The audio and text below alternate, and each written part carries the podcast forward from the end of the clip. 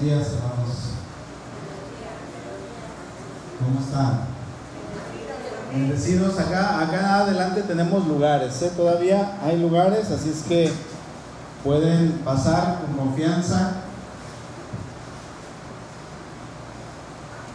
Es que mi niña se llevó el control de la cruz y hasta ahorita la estoy prendiendo. Bien, pues vamos a, continuar a, con la palabra del Señor. Venimos a pedirle a Dios que nos hable. Traigo un tema un poquito difícil. Un tema, bueno, no es difícil, sino que es un poquito fuerte para la iglesia, creo. Y el tema es divorcio. ¿Qué dice la Biblia al respecto? Vamos a orar, ¿me acompañan? Padre, venimos ante tu presencia en el nombre poderoso de nuestro Señor Jesucristo, aquel que vive y que reina, que gobierna, aquel que es el Dios todopoderoso. Señor, te damos gracias porque eres bueno, porque eres fiel. Bendice, Padre, a tu iglesia aquí presente, cada uno de tus hijos que ha dispuesto este, este tiempo para venir a escuchar tu palabra, Señor. Puede ser un tema que quizá algunos van a decir a mí, ya no me afecta, o yo ya estoy divorciado, yo ya estoy divorciada, estoy separado. Sin embargo, Señor, es importante que conozcamos lo que dice tu palabra. Nos ponemos en tus manos en el nombre poderoso de nuestro Señor Jesucristo. Amén. Y amén. Fíjense que hace poco, hace algunos años atrás, casi tres años yo creo, tocamos el tema del divorcio aquí en la iglesia y creo que fue un tema para muchos de mucha bendición. No sé quién lo pudo escuchar esa vez que estuvimos aquí. Para otros fue a lo mejor un tema de alguna manera de confrontación la pregunta es, ¿por qué nuevamente este tema? ¿Qué quiere acaso el pastor hacer mucho énfasis sobre esto? Bueno, eh, este tema lo vamos a, a ver nuevamente y aunque no va a ser igual que lo vimos la última vez, vamos a tener algunos versículos que sí tocamos esa vez que predicamos. Y bueno, cuando nosotros hablamos acerca de, del matrimonio en nuestros tiempos, ¿en qué año estamos, hermanos? 2021, estamos en pleno siglo XXI, ahora sí que ahí hay una rima.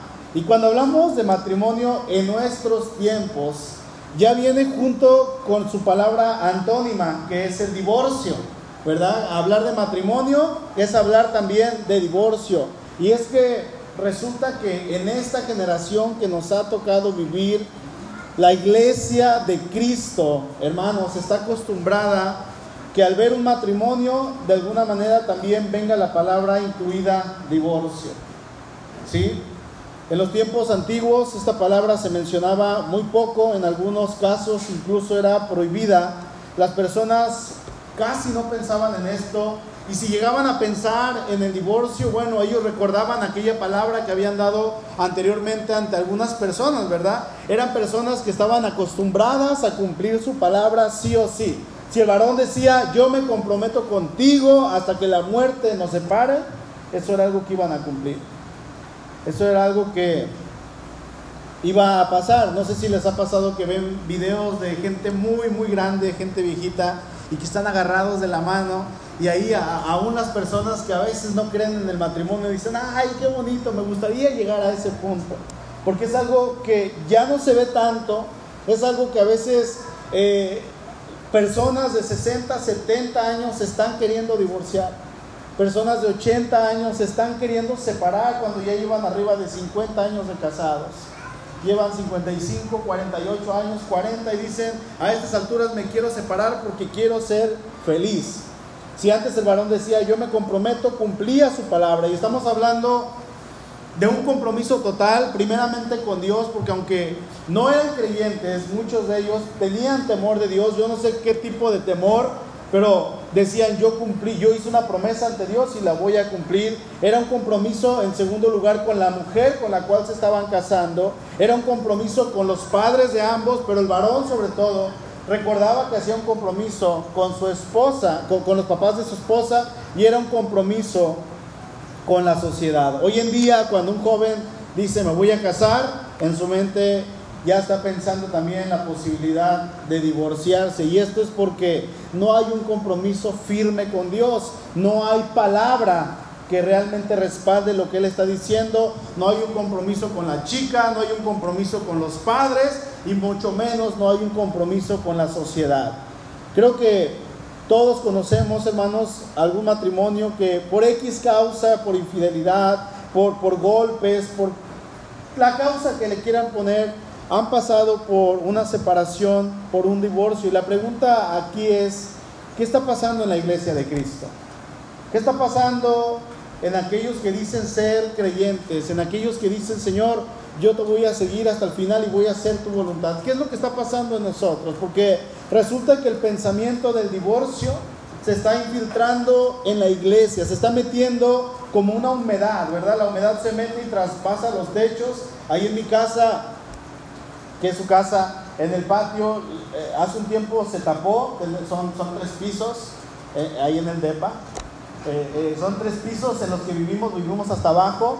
Y no sé en qué momento una persona en el tercer piso, suponemos, echó una lata de cerveza, se tapó y tapó a los tres pisos. Entonces tenía la gotera la señora de arriba del tercer piso y yo tenía la gotera de los dos pisos de arriba. Y esa gotera se fue transminando hasta que llegó toda la, todo el techo, avanzó a la pared que está en el cuarto y donde está la televisión colgada, se comenzó a hacer mucha humedad, se comenzó a manchar la pared y el salitre comenzó a aparecer. La humedad se mete por donde sea. Y el pensamiento del divorcio se está metiendo en la iglesia de Cristo, hermanos, hoy en día. Y fíjense que muchas veces ni cuenta nos estamos dando de esto. Y hay una necesidad grande, hermanos, una necesidad demasiado grande de que nosotros recordemos. Por eso la repetición del tema, no es el mismo tema, pero por eso quiero redundar en el mismo tema unos años después, porque resulta que se nos olvida. Si yo les pregunto, a ver hermanitos, ¿de qué predicamos el domingo pasado? Muchos no van a recordar de qué predicamos. De la autoridad, gracias a Dios. A ver, dígame todos los versículos. Nada, no es cierto. No vamos a recordar muchos, ¿verdad? Entonces, cuando ya pasaron algunos años, es bueno recordar, y es bueno recordar que Dios aborrece el divorcio, Dios quiere que esto no suceda en su iglesia, ya que al pasar nosotros estamos rompiendo con el modelo que Él ha decretado para la humanidad. Vayan buscando en su Biblia, por favor, Malaquías capítulo 2. Malaquías 2, verso 14.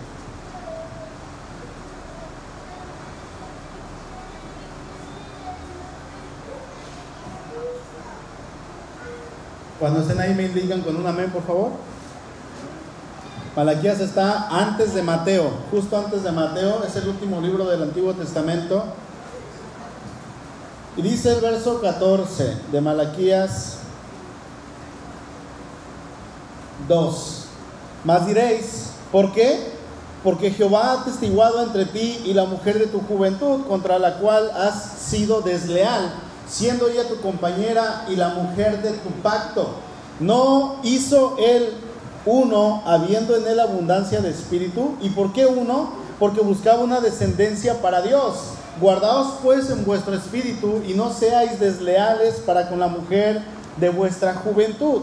Porque Jehová, Dios de Israel, ha dicho que él aborrece el repudio y al que cubre de iniquidad su vestido, dijo Jehová de los ejércitos Guárdense pues en vuestro espíritu y no sean desleales. Pregunto, ¿quién fue Malaquías? Bueno, Malaquías fue un profeta que confrontó al pueblo por su negligencia respecto al templo y respecto a la profana y falsa adoración que ellos estaban llevando delante de Dios. El propósito principal que tiene el profeta Malaquías es enfrentar al pueblo, es confrontar al pueblo con su pecado y a través de este confrontamiento que el pueblo se pueda arrepentir y el pueblo restaure esa relación que tenía anteriormente con Dios. En este libro vamos a encontrar que Dios amonesta al pueblo y el pueblo se hace el inocente delante de él. Dios amonesta al pueblo y el pueblo dice, pero es que yo no sé qué estoy haciendo mal. Yo no sé por qué me dices que estoy haciendo eso. Yo no entiendo lo que tú me estás diciendo. Vamos al capítulo 1. Por favor, les voy a leer rápidamente algunos versículos que nos van a enseñar esto. Dice el versículo 2. Voy a estar leyendo en la NBI. Dice, yo los he amado, dice el Señor. ¿Y cómo nos has amado? Replican ustedes. No era Esaú, eh, eh, no era Esaú hermano de Jacob. Sin embargo, amé a Jacob Vamos al verso 6. Dice, si soy padre, ¿dónde está el honor que merezco? Y si soy Señor, ¿dónde está el respeto que se me debe?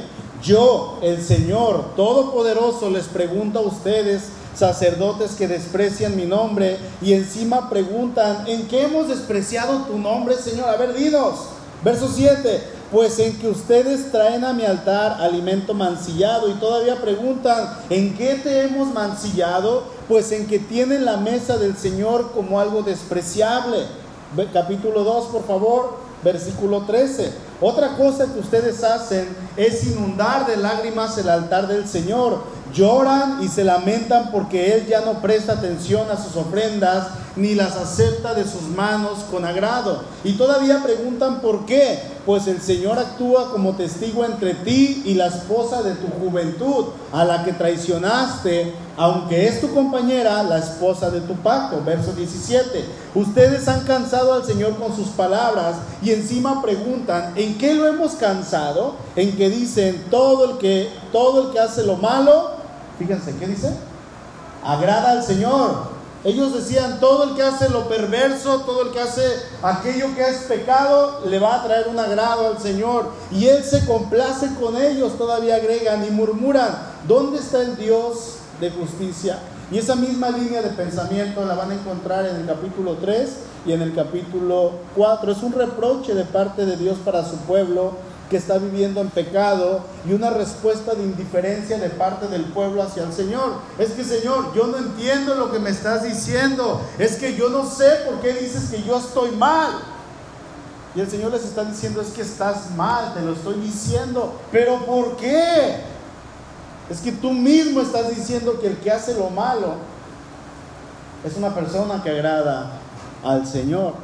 Y aun cuando el Señor los reprendía, ellos se preguntaban, ¿y en qué, hicimos mal, Señor? ¿Qué fue lo que, lo que está pasando? Y hoy en día, hermanos, el pueblo de Dios mira que otros amigos o compañeros se están divorciando y nosotros tenemos la palabra para solucionar eso, que es Cristo Jesús.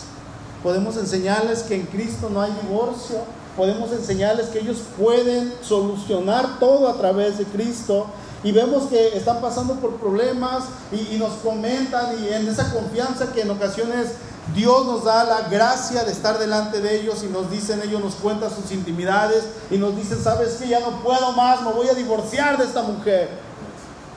Y nosotros decimos, pues adelante, tienes derecho a ser feliz. Ese es nuestro consejo. Pues si te tienes que divorciar, divórciate. Tienes todo el derecho a ser feliz. Y sí, hermanos, por supuesto que nuestro deseo es que los demás sean felices. Obviamente sí, pero debemos entender que si Dios ha provisto el matrimonio para la humanidad, es porque ahí dentro del matrimonio nosotros vamos a encontrar ese gozo y esa dicha si estamos bajo la voluntad del Señor. ¿Sí? De otra manera va a ser muchos problemas. En el matrimonio no se trata de ser felices, ¿sabían eso? Yo no me caso para ser feliz, sino yo me caso para hacer feliz a mi pareja. Ese es el propósito del matrimonio. Si usted se casó con la idea de que usted tiene que ser feliz porque su esposa o su esposo lo tiene que hacer feliz, déjeme decirle que está equivocado. Porque mi trabajo como esposo es hacer feliz a Azul. Esa es mi responsabilidad. Yo no tengo que decirle, Señor, es que mira cómo es, fíjate que ya no la aguanto, ya no la soporto, siempre es lo mismo. No, yo tengo que decirle, yo tengo que cambiar, Señor, y yo voy a tratar con todo mi corazón de hacerla feliz a ella. Ella por su parte tiene que ir con el Señor y tiene que decirle, Señor, yo quiero poner todo de mi parte para hacer feliz a mi esposo. Y cuando nosotros trabajamos de esta manera, tanto ella como yo, queriendo hacer feliz a la otra parte, los dos vamos a ser felices. Los dos vamos a encontrar esa dicha, los dos vamos a encontrar la manera correcta en que el matrimonio funcione. ¿Por qué? Porque Dios quiere que así se trabaje dentro del matrimonio. Cuando tenemos nosotros cuando tenemos este entendimiento de lo que dice la palabra de Dios, hermanos, vamos a comenzar a ver la bendición de parte de Dios para nosotros. Malaquías estaba confrontando al pueblo porque ellos no entendían ni una ni otra. Para ellos el vivir en pecado era algo completamente normal. De hecho, miraban al pecado, como estamos leyendo, como algo bueno, no era malo. Y las palabras de Jeremías le recuerdan a los judíos su desobediencia voluntaria que comienza en primer lugar con los sacerdotes. La desobediencia sigue y abarca a todas las personas. Ellos habían deshonrado el nombre de Dios, ellos habían ofrecido una adoración falsa al Señor, ellos habían llevado a otros a pecar y habían quebrantado las leyes de Dios. O sea, por donde le buscaran el pueblo de Dios en el tiempo de Malaquías, 430 años antes de que Cristo viniera, ellos se encontraban en una oscuridad terrible. ¿Sí? Ellos habían hecho personas completamente malas. A lo malo lo habían llamado bueno. Dice el verso 17 del capítulo 2, ustedes han cansado al Señor con sus palabras y encima preguntan, ¿en qué lo hemos cansado? ¿En qué dicen? Todo el que hace lo malo agrada al Señor y Él se complace con ellos y murmura, ¿dónde está el Dios de justicia? Y hoy en día el separarse de la pareja, ¿saben qué? Para muchos es bueno. Porque yo me estoy enfocando en mí. Yo no estoy pensando en la otra persona, sino que yo estoy pensando en mí. Pensamos en que eso va a ser lo mejor para la pareja. Escucho a algunos jóvenes de repente decir, jóvenes dentro de la iglesia, y que dicen, yo creo que sería mejor que mis padres se divorciaran para que cada uno de ellos sea feliz para que ellos sigan su vida, para que ellos sigan avanzando y cada uno se supere y haga lo que tenga que hacer. Pero hermanos, esa no es la voluntad del Señor. Eso no es lo que Dios quiere. Debemos ver el matrimonio desde la perspectiva en que Dios lo ve. ¿Sí? Y esto va también para los jóvenes casaderos, aquellos que en 5, 10, 15 años se van a casar los que tienen ahorita 15 años, en 7, 8 años ya van a estar casados, que el Señor así lo permita, ¿verdad? 8, 9 años, los que entonces súmenle, no falta mucho, es algo que tenemos que guardar en nuestro corazón. Ahora, ¿cómo Dios ve entonces el matrimonio, hermanos? Bueno, Dios ve al matrimonio como un pacto. Eso es lo que es el matrimonio para el Señor. Vamos a analizarlo entonces de esta manera, pero antes de entrar a la manera en que Dios quiere que entendamos lo que es el matrimonio. Yo quiero mencionar que para el mundo no es un pacto, para el mundo ¿qué es el matrimonio? Es un contrato. Lo ven como un contrato, como algo que es que se puede negociar y un contrato es un acuerdo entre dos o más personas en el que se especifica, a ver, tú vas a hacer esto y yo voy a hacer esto. Dentro de los contratos está eh, el punto de si tú haces tal cosa, entonces yo voy a hacer esta cosa. La motivación de los contratos es obtener un bienestar personal. No me importa si la otra persona no lo tiene, yo lo quiero tener. Esto es lo que es a grandes rasgos un contrato. Sin embargo, Dios no mira el matrimonio como un contrato, sino Dios lo mira como un pacto. ¿Y qué es un pacto? Bueno, un eh, eh, pacto en términos bíblicos debemos de recordar que nuestro Dios es Dios de pactos. ¿Sí? Dios suele simbolizar su relación con Israel como un pacto matrimonial. ¿Qué somos nosotros? ¿Qué somos? Somos la esposa de Cristo. ¿Sí? Jesucristo nos compró a precio de sangre.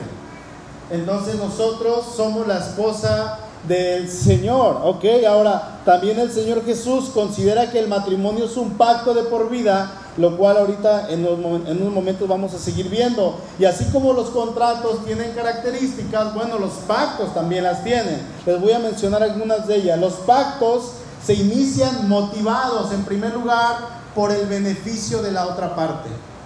¿Sí?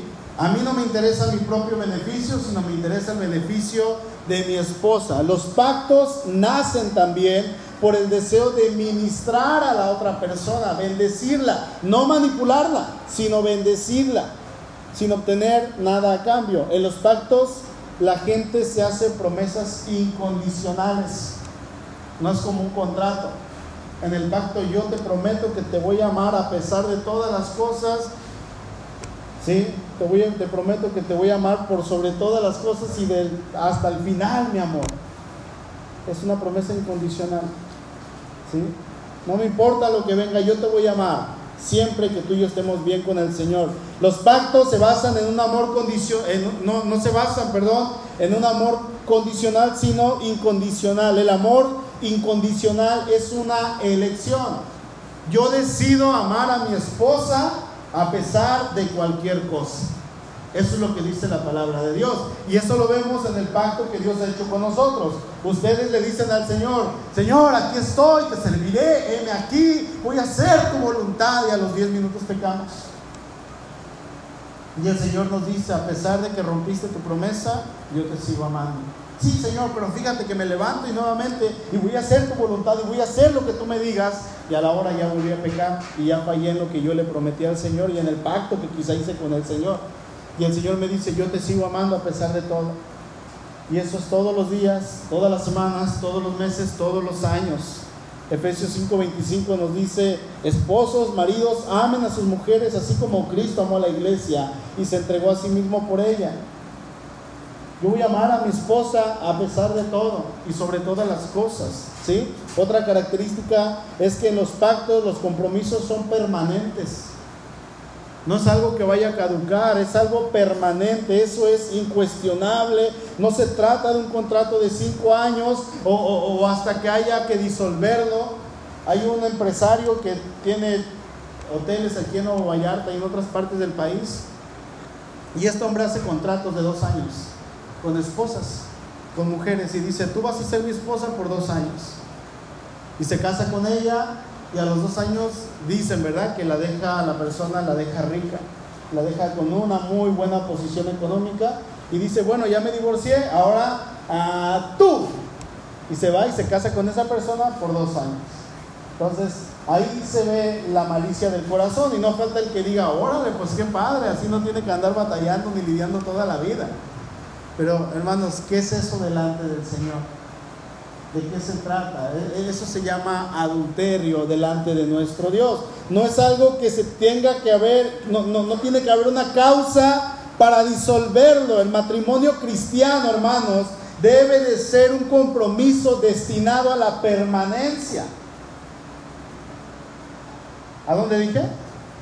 A la permanencia. Otra característica es que los pactos requieren confrontación y perdón. El pueblo de Dios muchas veces, así como usted y yo, no mantuvieron su compromiso de pacto con Dios. Y nosotros leemos en Israel, en la historia de Israel, todos los fracasos que ellos han tenido en cuanto a su rompimiento en los pactos que Dios hizo con ellos, hermanos, nos asombraríamos de las numerosas caídas del pueblo de Dios. Ahora, en todas estas ocasiones Dios los abandonó. Jamás. Los disciplinó, los castigó, los entregó a sus enemigos para que ellos entendieran, pero siempre estuvo con ellos. Dios se mantuvo firme a su pacto siempre con ellos. ¿Pasaba por alto sus caídas? No. Dios siempre confrontaba a su pueblo y les decía, tienes que arrepentirte, vuelve, yo estoy dispuesto a perdonarte. Algo que debemos recordar, hermanos, es que Cristo nunca, ¿y cuándo nunca? Nunca va a dejar a su esposa hasta que la muerte nos separe o mientras vivamos los dos, es una promesa sagrada de pacto, de la misma clase que el Señor Jesús le hizo a su novia, de la misma clase que el Señor le hizo a su esposa. Por lo tanto, aquello que hace que el divorcio sea algo tan horroroso a los ojos de Dios no es simplemente el rompimiento del pacto con el, esposo, con la esposa, sino también implica distorsionar la imagen que tenemos de Cristo y a su pacto. Jesús murió por los pecadores, él, forjó un pacto en el fervor de ese sufrimiento en nuestro lugar. Hizo propia a una novia imperfecta, o sea, nosotros con el precio de sangre y las cubre, o sea, nos cubre a nosotros con las prendas de su propia justicia. Y Él va a estar ahí para nosotros siempre, porque Él es fiel a su pacto. Dice ahí en Mateo 28, 20, estoy con ustedes siempre hasta el fin de los tiempos. Hebreos 13:5, nunca te fallaré, dice, jamás te abandonaré. ¿Se dan cuenta? Es algo sumamente hermoso, hermanos. Con el matrimonio Dios quiso exhibir al mundo la realidad del Evangelio. Por esta razón estamos casados. Por esta razón los matrimonios están unidos, incluso aquellos que no conocen el Evangelio. Dios nos dio la bendición de poder casarnos. Es por eso que Dios aborrece el divorcio. La primera institución que Dios forma, sabemos que es el matrimonio. Cuando Él crea al hombre y a la mujer, lo primero que Él hace es casarlos. Vamos a Mateo 19, por favor. el Señor está enseñando sobre el divorcio. A pesar de que Él nunca se casó, podemos decir que, obviamente el Señor no venía a casarse, pero podemos decir que eh, Él es el hombre más experto en cuanto al matrimonio. ¿Saben por qué? Porque Él creó el matrimonio. ¿Sí? Si nosotros tenemos una duda en cuanto a la televisión, en cuanto a algo, vamos al manual. Entonces nosotros tenemos que ir con el creador del matrimonio para poder encontrar lo que realmente Dios quiere enseñarnos. Él es el creador del matrimonio. Mateo 19.1 dice, aconteció que cuando Jesús terminó estas palabras, se alejó de Galilea y fue a las regiones de Judea al otro lado del Jordán. Y le siguieron grandes multitudes y lo sanó allí. Entonces vinieron a él los fariseos y, tentándole y diciéndole, ¿es lícito al hombre repudiar a su mujer por cualquier causa? Fíjense que de alguna manera me, me gusta que los fariseos lleguen con el Señor, porque ellos hicieron preguntas para que el Señor las dijera y nos resolviera todas esas dudas. Ellos lo hacían tentándole, dice ahí, y, querían hacerlo caer con sus propias palabras. Sin embargo, en sus preguntas, Dios los usa para que el Señor nos enseñe acerca, en este caso, acerca del matrimonio. En otras palabras, ellos están diciendo, Señor, ¿está permitido que el hombre se divorcie de su esposa por cualquier motivo? Y la respuesta del Señor es, no, no. Estos hombres eh, en su corazón tenían odio, maldad, ira, envidia, mentira, hipocresía, y vienen ante el creador del matrimonio, ante aquel que es el fundador de esta institución, y le hacen una pregunta tan tonta, hermanos, ¿está permitido que un hombre se divorcie de su esposa por cualquier motivo? El apóstol Pablo aprendió ante los pies de quién, ¿se acuerdan? De Gamaliel. Y Gamaliel tuvo un, fue un hombre, un super rabino, sumamente importante en la historia de Israel. Y este hombre, su, abuelo de, Gamaliel, se llamó Iliel, no sé si era su abuelo o su tatarabuelo. Bueno, el, rabino Iliel, él escribió entre sus eh, escritos y decía, si un hombre le encarga a su mujer, creo que ya lo había comentado una vez, que cocine y que caliente el pan y el pan se quema, él tiene derecho a divorciarse. Y la gente decía, wow, qué sabiduría es, maestrazo, como el maestro Armando hoy, ¿se acuerdan? Increíble maestro. Y este hombre también dijo, si, si un hombre está en su casa sentado en el patio y ve pasar una mujer más hermosa que su esposa, él tiene derecho a divorciarse y casarse con ella. Increíble maestrazo, ¿no? Me imagino a los periodistas ahí diciéndole a este hombre, y la gente creía esto. Entonces llegan con el Señor y le dicen, teniendo este tipo de enseñanzas de los maestros, de los rabinos, y le dicen, ¿está permitido que un hombre se divorcie por cualquier motivo? Y la respuesta del Señor siempre va a ser la misma. Él va a decir, no. Dice el verso 4, él respondiendo les dijo, ¿no han leído que el que los hizo al principio, varón y hembra los hizo? Y dijo, por esto el hombre dejará a su padre y a su madre y se unirá a su mujer y los dos serán una sola carne. El Señor se remite hasta el primer matrimonio que Dios crea y el pacto que Él mismo crea entre estos dos seres. Él va al diseño original dado por Dios en la institución del matrimonio. Dice Génesis 2.24, dejará el hombre a su padre y a su madre, se unirá a su mujer y serán una sola carne. Este por tanto, ¿sí? por tanto dejará el hombre a su padre y a su madre es palabra de Dios para Adán y Eva. Yo no veo ninguna parte de la escritura que diga y serán una sola carne, pero cuando tengan problemas se pueden divorciar. No dice eso, tampoco dice y serán una sola carne, pero cuando ya no se soporten, sepárense. Y serán una sola carne, pero cuando engorden, sepárense. Cuando ya pasen 10, 12, 15 kilos, sepárense. No. No dijo, y serán una sola carne, pero si uno de los dos quiere ser feliz porque no es feliz con la otra persona, sepárense. Tampoco dijo eso. Es eh, más bien ese, y serán una sola carne. Recordemos que es y debe de ser para toda la vida, en las buenas y en las malas en los problemas y cuando no los haya, realmente en la enfermedad, en la crisis económica. A mí me encanta, hermanos, ver cuando veo que una señora va con su esposo y el esposo la lleva en el triciclo. Y a lo mejor son personas que a veces no tienen trabajo, un trabajo fijo o están juntando botes y van la parejita. En las buenas y en las malas, en la crisis económica, vámonos viejo, yo te acompaño. Y el Señor va con su esposa carreándola en el triciclo. ¿Sí? Así pasó un tiempo con mi mamá, ¿verdad? Mi papá la llevaba en el triciclo, ¿no? ¿Verdad? No, pero era un triciclo de mi tío, nada más era, le daba un raite.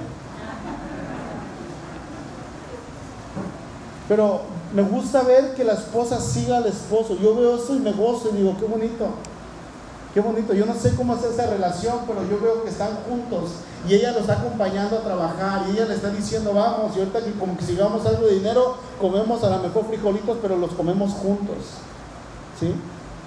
En la crisis, en el dolor, en aquellos momentos donde cualquiera de las partes o ambas sientan que ya no pueden y que ya no quieren estar unidos con aquellas personas, decirle al Señor, Padre, yo me rindo ante ti con todo el corazón y me humillo delante de ti, pero yo quiero salir adelante en esta situación.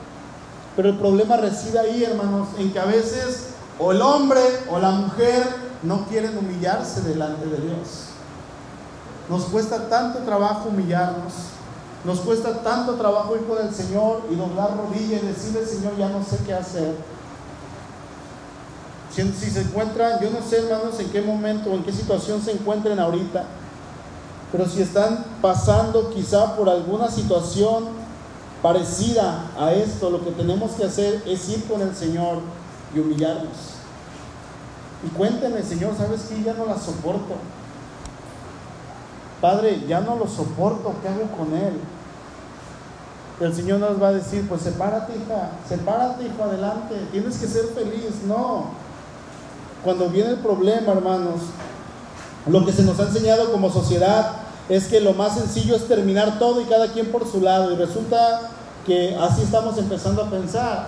Y vamos con el gobierno y el gobierno nos dice, no te preocupes, tienes todo mi apoyo moral. Yo estoy contigo con tal de que tú seas feliz. ¿Sí? Ahora, cuando el Señor está hablando y dando el mandamiento, Jesús solamente, no se queda solamente ahí, sino que podemos decir que Él perfecciona este mandamiento. Dice ahí en Mateo 19, 6. Así que ya no son más dos, sino una sola carne. Por tanto, ahí le agrega a Él esta parte, lo que Dios juntó no lo separe el hombre. Es de suponerse que debemos entender este mandamiento. Los fariseos se acercan al Señor y le mencionan lo que está en el Antiguo Testamento acerca del divorcio. Dice el 7, le dijeron, ¿por qué pues entonces, a ver, dinos, ¿por qué pues mandó Moisés dar carta de divorcio y dejarla y repudiarla? ¿Por qué? Ellos están citando Deuteronomio 24. Dice Deuteronomio 24, si un hombre se casa con una mujer, pero luego deja de quererla por haber encontrado en ella algo indecoroso, solo podrá despedirla si le entrega un certificado de divorcio, o sea, una carta oficial. Ahí están los papeles del divorcio. Dios había dado instrucciones acerca del matrimonio, hermanos, y, en su ley, en los diez mandamientos, en el mandamiento 7, Dios habla de algo que está prohibido para el Hijo de Dios. Y esto es algo que lo va a llevar hacia la destrucción. Dice el quinto mandamiento, Deuteronomio 5:18, no cometerás adulterio. El adulterio es una manera de poder deshacer el matrimonio, ese sí, ¿sí? Una manera que Dios permite, que Dios dice, ok, adelante. Ahora, entonces, ¿por qué Moisés dio este mandamiento de poder divorciarse de una mujer por cualquier cosa? Bueno, en aquella época la práctica del divorcio era algo sumamente común en el pueblo. Sí, el pueblo se divorciaba de una manera tan sencilla. Recordemos que ellos venían del contexto, ¿dónde estaban antes de, estar en el, desierto? En Egipto. Entonces, ellos habían adoptado las costumbres de Egipto. Y no era una generación, ya habían pasado 430 años que estaban en ese lugar y ellos estaban familiarizados con esta costumbre. Entonces, como esta práctica estaba demasiado arraigada, ¿sí? Para ser abolida pronta o fácilmente iba a tardar mucho. Entonces podríamos decir, Moisés la permitió, Moisés la toleró. Sí, es por eso que escribe eso Moisés. Entonces eh, Jesús dice ahí en el verso 8 de Mateo 19, eh, Él les dijo, por la dureza de su corazón, lo que estaba pasando es que los hombres estaban teniendo un corazón duro, un corazón egoísta. Yo no sé cuántos de aquí varones nos han dado ganas, a lo mejor, de que peleamos con la esposa y decir, Señor, ¿te la llevas o te la envío? O más que nada las mujeres, ¿verdad? Para con nosotros. O, Señor, ¿la regué? ¿Cuántos han pensado eso? No levanten la mano, por favor. ¿Qué hice? ¿Qué hice, Señor? Dice, por la dureza de su corazón. Y si, si tuviéramos la oportunidad, hermanos, ¿cuántos de nosotros no estaríamos ya divorciados? ¿Cuántos? Moisés les permitió repudiar a sus mujeres, mas al principio no fue así. Dice el Señor que el divorcio pasa por una causa en el hombre y en la mujer, y esto es por la dureza del corazón. Por eso pasa. En otras palabras, Jesús está diciendo, miren, considerando el, el estado moral bajo y la incapacidad que ustedes tienen, lo estricto y original que tiene la ley, Moisés les permitió repudiar a sus mujeres. Él toleró una una debilidad del rigor del vínculo matrimonial no como aprobando la medida, sino para prevenir males peores. Es lo que está diciendo al Señor. Y el Señor vuelve a, eh, mencionar ahí en el verso 4, pero ahora lo dice en el verso 8. Dice, más al principio no fue así. El Señor repite para sus oyentes, para que entendieran cuál era la voluntad del Señor. Y el Señor da las pautas para que si alguien quiere divorciarse, lo haga, pero por una sola causa. Verso 9. Y yo les digo que cualquiera que repudia a su mujer, salvo a causa de fornicación, y se casa con otra adultera, y el que se casa con la repudiada adultera. El Señor menciona esto mismo ahí en Mateo 5, 31. También fue dicho, cualquiera que repudia a su mujer, dele carta de divorcio. Pero yo les digo que el que repudia a su mujer, a no ser por causa de fornicación, hace que ella adultere, y el que se casa con la repudiada comete adulterio. El designio de Dios es que el matrimonio, hermanos, sea un estado permanente. ¿Sí? Eso es lo que Dios quiere. La, ley de Moisés no fue dada para hacer más fácil el divorcio, porque muchos decían, pues ahí dice, ahí dice que yo me puedo divorciar, entonces yo me voy a divorciar. Ya no te quiero, mujer. Pero debemos recordar que mm, más antes en los tiempos antiguos el hombre era orgulloso y era machista, eso sí, muy machista hacia la mujer. Entonces Dios permitía también el divorcio dándole a la mujer alguna protección. ¿sí? Cuando llega a haber golpes dentro del matrimonio, lo que se tiene que considerar es una separación temporal. Eso sí podría ser una opción. Vamos a ver y vamos a tratar de restaurarlos, pero deben de separarse por un tiempo. Pero el Señor sigue diciendo lo mismo, no al divorcio, a menos que sea por adulterio, a menos que sea por fornicación. ¿Sí? Ahora, cuando los discípulos del Señor escuchan esto, ellos dicen, dicen ahí en el verso 10, si es así la condición del hombre con su mujer, pues no conviene casarse. Si es así, no conviene porque así no existe ningún escape del matrimonio. Pues imagínate, Señor, casado toda la vida con ella, así no me conviene. Cuando ellos entienden la enseñanza del Señor, dicen, no, pues ¿qué hicimos? Ya no nos podemos separar. Según la enseñanza del maestro, es que ellos tenían en su mente la idea de que se podían separar de su esposa por cualquier motivo. Pero el Señor les dice, en el principio no fue así. Y al final del verso 12 dice, el que sea capaz de recibir esto, que lo reciba. ¿Qué está diciendo el Señor? Si realmente puedes hacer esto, ¿De qué estamos hablando? De casarte, jóvenes. Todos los jovencitos, todos los que ya tienen edad o están en edad casadera, si realmente dice el Señor, tienes la intención de casarte y lo puedes hacer, hazlo. Amén, dicen los jóvenes. Sí, amén. Pero hermano, joven, si te vas a casar y en tu mente está pasando la palabra divorcio en 5, 7, 8, 10, 12 años, entonces no te cases. Porque no vas a cumplir el mandato que Dios está permitiendo. Recuerden que el Señor dice, desde el principio no ha sido así. Hermanos, como iglesia estamos cayendo en el pensamiento que se nos está enseñando en la cultura. El divorcio es parte de la vida y si no quieres estar atado a esa persona durante toda tu vida, divórciate. Tienes derecho, sé libre, adelante. Tú puedes hacerlo. Fíjense que en los últimos años, dice, según el INEGI, el, número de divorcios en México se ha aumentado considerablemente. Les voy a decir desde el 2011. La cifra en ese año aumentó, se ubicó en 91.285 divorcios. En el 2012 fueron 99.509 divorcios. 2013 fueron 108.727 divorcios. Y en el 2013 el 58% de las parejas estuvieron casados 10 años o más. O sea, después del décimo año decidieron divorciarse. Faltan todavía los últimos 8 años, pero van en aumento los divorcios. Cada año va aumentando. En 1980 por cada 100 matrimonios había 4 divorcios. O sea, el 4% solamente es algo muy bueno, pero eso fue en el 80.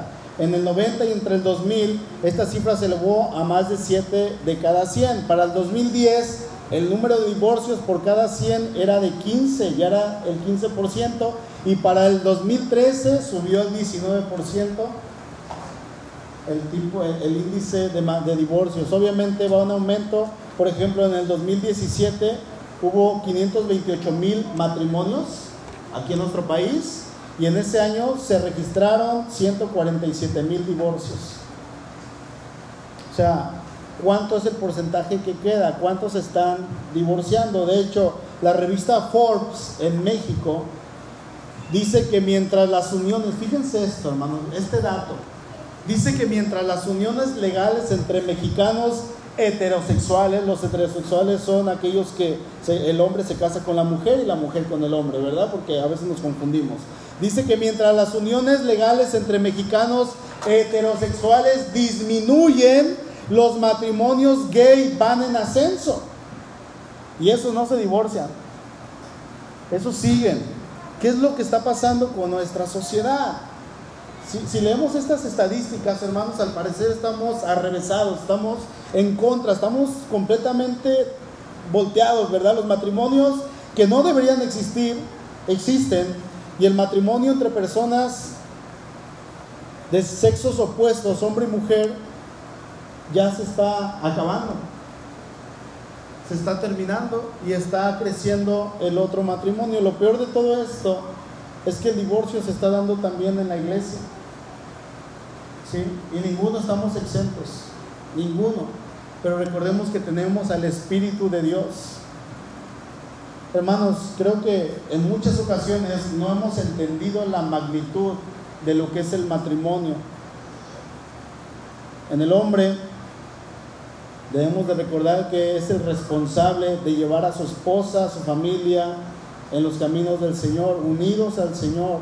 Y hermanos, el matrimonio es un simbolismo aquí en la tierra de lo que será en la eternidad cuando la iglesia de Cristo, cuando nosotros estemos casados con el Señor. Fíjense, el matrimonio es tan importante para nuestro Señor que la Biblia comienza con un matrimonio y termina con un matrimonio.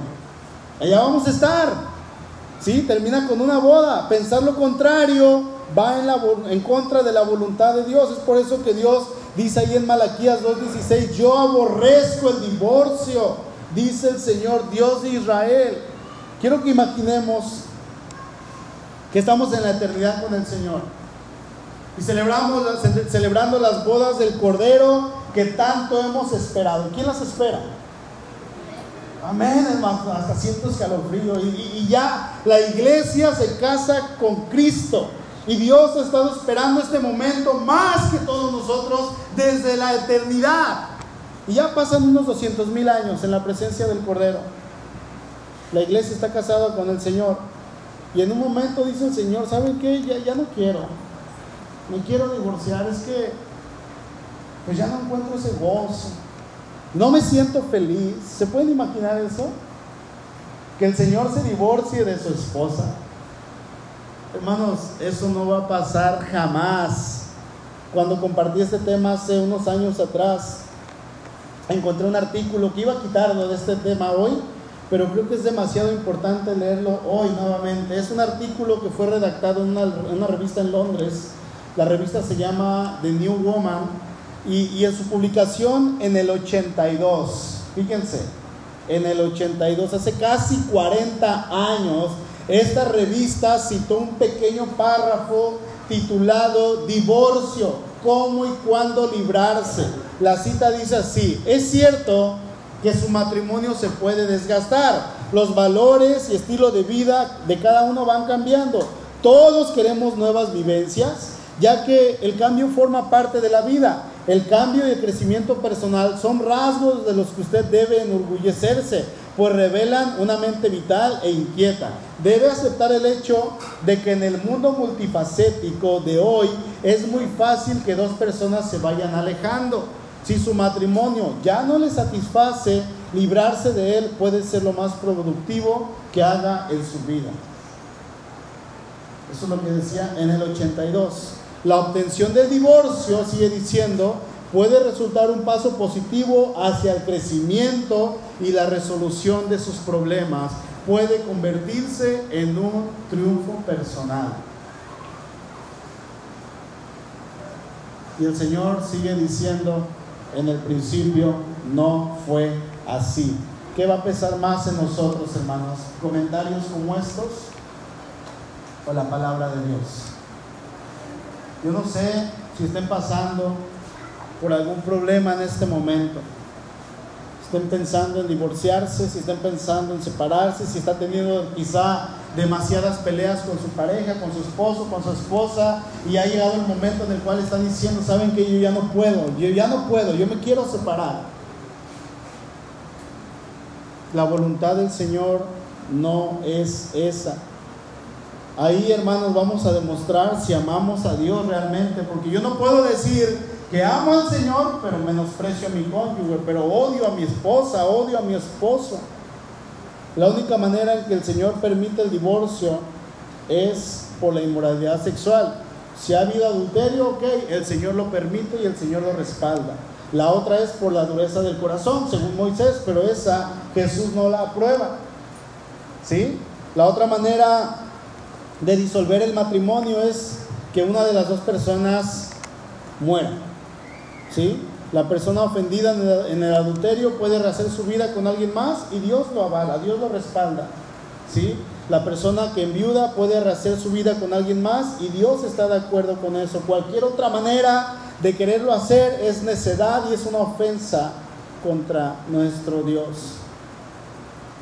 ¿Saben qué, hermanos? Cuando un jarrón se hace añicos, cuando una tela se, se, desgarra porque alguien la jala fuerte, enojado y la rompe, se necesita tiempo para remendar o para el jarrón acomodar las rupturas y va a costar mucho tiempo y va a costar también mucho dinero en ocasiones. Pero una relación rota cuesta mucho más. La infidelidad, la desconfianza, las palabras cargadas de odio, los votos quebrantados, despedazan y desgarran esos delicados lazos personales y provocan heridas que no van a sanar rápidamente. El matrimonio es la institución creada por Dios y Dios quiere que permanezcamos en él. Si tú ya pasaste por divorcio, por una separación, bueno, ten en cuenta que Dios puede restaurar tu vida. Y si Dios ya lo hizo, gloria a Dios. Si el Señor ya lo hizo, hermano, gloria a Dios, hermanita, siga avanzando en el Señor. Si está pasando por problemas, busque ayuda. Aquí está el pastor, aquí está su esposa, a lo mejor en ocasiones resulta que no nos tiene mucha confianza. Bueno, busque un líder que usted considere fuerte y dígale, ayúdame por favor, quiero ayuda. Vayamos con el corazón quebrantado delante del Señor, un corazón humilde. Porque si yo quiero ayuda en mi matrimonio, si yo estoy pasando por algo así, y yo voy con el Señor con un corazón arrogante, con un corazón con orgullo, eso no me va a servir. Yo tengo que ir con un corazón quebrantado y dispuesto a aceptar ahora ya no mis términos, sino los términos que mi Señor me está dando. Amén. Entonces, debemos recordar, hermanos, que Dios está en contra del divorcio. Amén. Oramos. Padre, te damos gracias por tu palabra. Gracias porque eres bueno, eres fiel. Siempre, Señor, provees todo lo que nosotros necesitamos. Señor, bendice a tu iglesia. Bendice a cada matrimonio que está aquí presente. Yo te ruego, Señor, que obres poderosamente en nuestras vidas. Señor, fortalece. Fortalece a cada uno de mis hermanos. Ahí en tu lugar, hermano, hermana, quiero invitar que se pongan de pie las parejas que vienen presentes. ¿Sí? Si alguien a lo mejor no trabajó su esposo, su esposa, bueno, oren por él, oren por ella, por favor. Pero ahí en su lugar, pónganse de pie las parejitas, todos los matrimonios, por favor. Y los que su esposo o su esposa no vinieron, clamen por él, oren por él. Hermano, ponga su mano sobre su esposa, abrácela. Y hermanita, abrace a su esposo. Y oren por él. Oren y dígale, Señor, bendícelo. Hermana, ore por su esposo. Y si le han fallado, y ustedes saben, nadie conoce mejor la relación íntima que ustedes. Si le han fallado, pídanle perdón ahí. Y pídanle perdón a Dios. Hermano, ore por su esposa. Bendígala. Usted es responsable de ella. Usted es responsable de llevarla al crecimiento personal. Padre, gracias por cada uno de mis hermanos aquí. Yo sé que no todos pueden venir, Señor. Hay unos que están trabajando, hay otros que quizá están en casa. Oramos por ellos, Señor, por ellas, bendíceles. Sé tú fortaleciendo, Señor, cada matrimonio de esta iglesia. Porque una iglesia con matrimonios fuertes, con matrimonios firmes, es una iglesia fuerte. Es una iglesia que no va a ser derrumbada, es una iglesia que va a avanzar, es una iglesia que va a dar testimonio, es una iglesia que va a causar impacto. Úsanos, Padre. Usa nuestras vidas para que nosotros podamos ser de bendición para nuestros vecinos, para aquellos que están cerca de nosotros, para nuestros familiares. Padre, ayúdanos a hacer esa luz Ayúdanos a hacer esa sal. Y si alguien, Señor, está pasando por alguna situación en la cual ya no pueda más, Padre, comienza a ministrar a partir de este momento. Comienza, Señor, a trabajar a partir de este momento. Sé tú obrando, Señor, en cada uno de mis hermanos aquí presentes. Yo ruego también por los jóvenes, por los niños, aquellos que en un futuro, Señor, se van a casar que seas tú bendiciéndoles, que seas tú, Señor, poniendo ese ardor de orar desde estos momentos por su ayuda idónea, tanto hombres como mujeres, niños. Señor, oramos por las viudas, por los viudos de esta iglesia que están solos, por los divorciados, por las divorciadas. Señor, tú, conoces cada condición en cada corazón.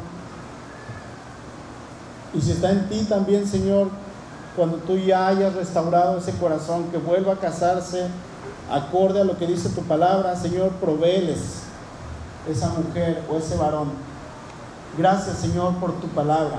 Gracias porque eres bueno y eres fiel. Oramos en el nombre poderoso de nuestro Señor Jesucristo. Amén. La manera, fíjense que la manera en que pueden sentarse, el matrimonio comienza a romperse, hermanos es cuando se rompe la relación primeramente con Dios.